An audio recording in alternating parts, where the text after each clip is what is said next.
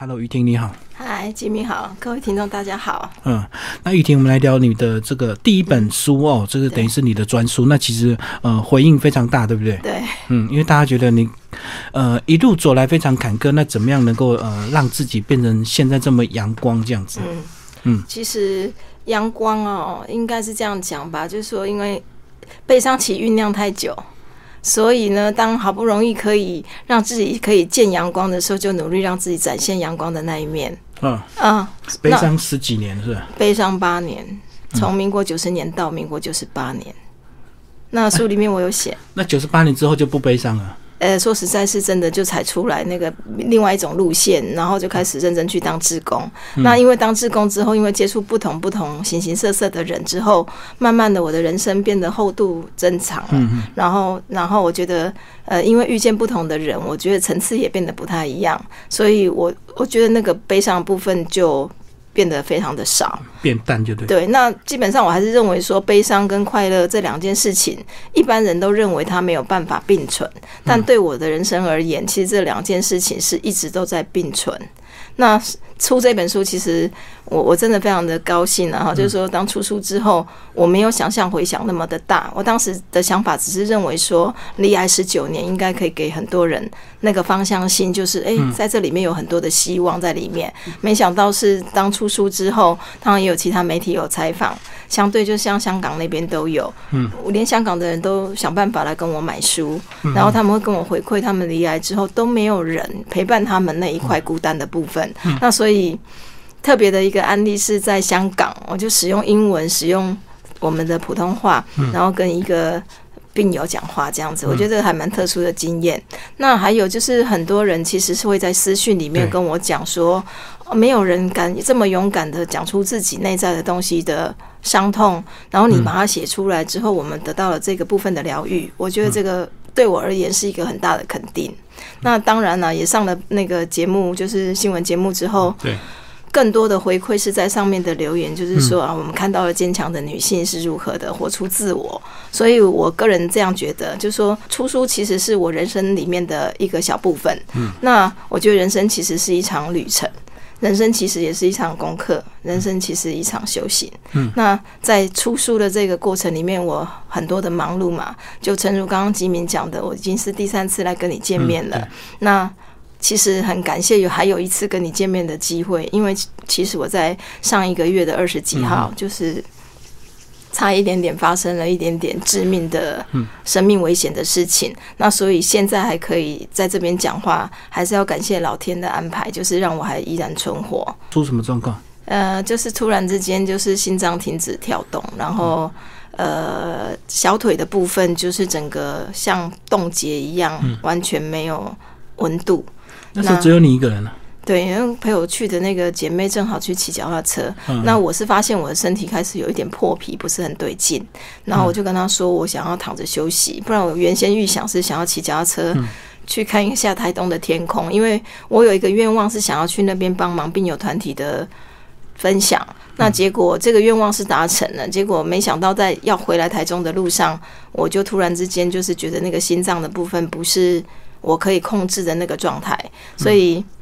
这个应该是说，是老天留我命下来讲述这一段吧。后来是自己就好了。没有，后来我有盖羽绒被，然后穿羽绒衣，然后赶快先询问我的中医。应该讲说，我应该要先先去急诊啊。但是因为当下的那状况，我觉得他不是真正的病理性的，所以我就打电话给我的中医师，然后他就建议我赶快吹吹风机。所以我让自己发到流汗的状态之下，我就等于我自己救我自己。那回到台中之后，我就是开始陆陆续续的看诊，那去做了一些所谓的相关的检查，目前是都正常，所以有一点点特殊。我个人觉得是磁场的问题，因为我个人是一个。比较灵灵敏性的体质的，哎呀，你你那时候吹风机是吹心脏部位？呃，我吹脚一直到肚子这边，整个这样子吹，但是我的心跳就是一直觉得在漏拍，在漏拍，在漏拍。那朋友不在嘛，我就想说，我如果够 送到马街医院的话，这样有点怪，因为邀请我是马街医院，我觉得这样子会有点尴尬，小小尴尬。那现在讲也不是为了要尴尬，我只是说好不容易就是。还有命可以存活下来这件事情，我也觉得有一点点意外。也许就是让我有机会来讲讲，就是人生里面其实每一天都是挑战，其实无常跟明天都不知道什么时候来。所以如果之前来不及参与看这本书的人，我觉得那也透过今天这个故事呢，也来聊一聊，就是说无常跟明天。到底谁先到？我书里面有一段是这样。那这一次我就真实的体验了这件事了。当我写了这本书十九年、十八、十九年之后的故事之后，我却突然有可能不是死于癌症，然后极有可能是死于我的心脏不 OK。那所以我想说，也是跟大家宣导一下，那不要以为自己就是生病过了这么久之后都健康了，其实你必须要很在意自己身体的随时变化。那我觉得这个是想跟大家分享。你那时候脑筋有闪过什么念头吗？没有啊，我就想说，还好我的书就是我 想完成一本书，我已经完成了。哦，没有没有某一些回光返照这样子。倒没有，因为那个阶段其实我还蛮平稳的，就是说，如果我就是这样走，我很谢谢老天让我很平稳的可以走。嗯，因为不是很大的痛苦，也不是类似人家那种心肌梗塞那种感觉，不是。因为其实我们还是会有一点相关的讯息嘛，不是心肌梗塞说背后很紧、很紧、很冷啊，不是这样的。那个是磁场的很奇怪的一个一个状态，我的身体就自动破裂，嗯，然后回家之后也没伤口啊，所以这个算灵异事件好了，嗯，对。然后你这本书出书有一些对象，或者是你过去服务的一些职工朋友，他们有看到吗？有给你一些回馈吗？呃，有一些人会跟我谈论说，这个书里面的谁是不是哪一位？那我就跟他讲说，就请你看一个故事的角度来看一个，拼凑一下就对，不用再拼凑了，因为其实他们都是我们人生里面的过客，每一位都是。当我们很如实的跟他们做了这样的互动跟分享之后。该落下的缘分就落下，该离开的缘分就让他放手祝福就好。所以，当他们在讨论说这个人、这些人是谁、是谁、是谁的时候，我会觉得这些事情对你们有那么重要吗？对我而言有那么重要？我想这本书里面最主要想要教导大家、让大家一起学习的部分是像观念的问题。那有一个让我非常感动的，就是说他的父亲大概两年前离开，那他们因为觉得不孝的这个部分是不想让他。呃，不插管，结果两年之后，他觉得这件事情他是他最遗憾的事情。他就说，他看我上面写的部分，看我的分享的部分，然后他就跟我说，呃，谢谢你教导的这个事情，即使是我来不及弥补爸爸那边的遗憾了，但是现在我想要去写那个玉立安宁缓和医疗书，还有就是关于捐大体的部分，他们也在进行。那这个对我来讲是一个很真实性的回馈。那我觉得这个是对他们是有帮助的啊。哦，就是朋友看了这本书之后，他们有一些不一样的想法。不一样的想法，他就说我也回来反思一下，就说你敢勇敢的决定说啊，让你的爸爸去写填写这些东西，然后自己应该为自己的生命做决定。然后当时我们都背负着那种亲情的十字架，然后就想说要让爸爸持续持续有呼吸这件事情，即使是插管，这才是所谓的孝。但是现在回归来看自己有多么的不孝顺，那我觉得这是一个学习啦。就是他的痛苦，为了完成我们心里的孝顺，对，但是反而让他延延长或延长他的痛苦，这样。对对对啊，所以我觉得这个是让我很感动的部分，就是说有太多太多我根本都不认识的人，然后发讯息给我，他们买不到我的书，还有就是说光看到你。的故事在讲述的时候，其实你是可以笑着说，你到底是如何走过来。就是说，你现在可以笑着说，你以前不自在、很悲伤的那部分。我就说，真正的走过，不就是这样吗？对。如果我依然现在是有情绪波动的，我依然在哭泣，那表示就是没有走过。所以，当我们在做辅导的时候，也是这样。所以，我觉得只要是认真的跟这些个人有互动的话，你就可以理解到。这个人的情绪确实是有没有走过这样？嗯嗯，那你下一阶段想做什么？下一个阶段想做什么？嗯，有点想要去旅行呢，因为我刚刚讲了嘛，就说嗯，人生是人生是功课，人生是旅行，人生是一场旅程。那我有点没有志气的这么讲，就是在我心跳觉得不是很正常的时候，我觉得书完成了，我觉得我欠我自己一场旅行。嗯，我想要去旅行。然后那个目标有可能会是我十月份来的时候我讲的，在泰国的那个地方，因为那里有我觉得很很淳朴的民情，然后那边就是可以很自在的做自己想做的事情，所谓的慵懒，就是我想要做的事，要不然就是要去挑战，想要去异国，就是更远的地方，就是一个人去旅行。我想这么做。嗯，对，但是我要想办法存钱，请买书。去旅行顺便写第二本书吗？嗯，不一定，我觉得看缘分呢。我觉得如果老天要我写第二本书的话，他也要再给我另外一个启示才有可能。因为我本身不是学历很高的人，所以我也讲说，应该是说，呃，感悟或者是心情的部分都是信手拈来，随然后随时来的东西，并不是你想要坐在书桌前想要写书，它就可以完成。所以我个人都比较相信的是，老天如果有特别事情要安排给我，那我就把我的时间跟我的信念交给他。自然老天会成就某一些事情。你在书里过去也有写这个你跟夫家的一些关系，那目前呢？目前你们还有联络吗？没有啊。嗯，这本书出版之后也没有一些互动。没有。嗯嗯嗯，没有，没有是好的啊，因为缘分已经落在该落下的地方了。对，那我还是得要再重复一次，就是在电视上我这么讲。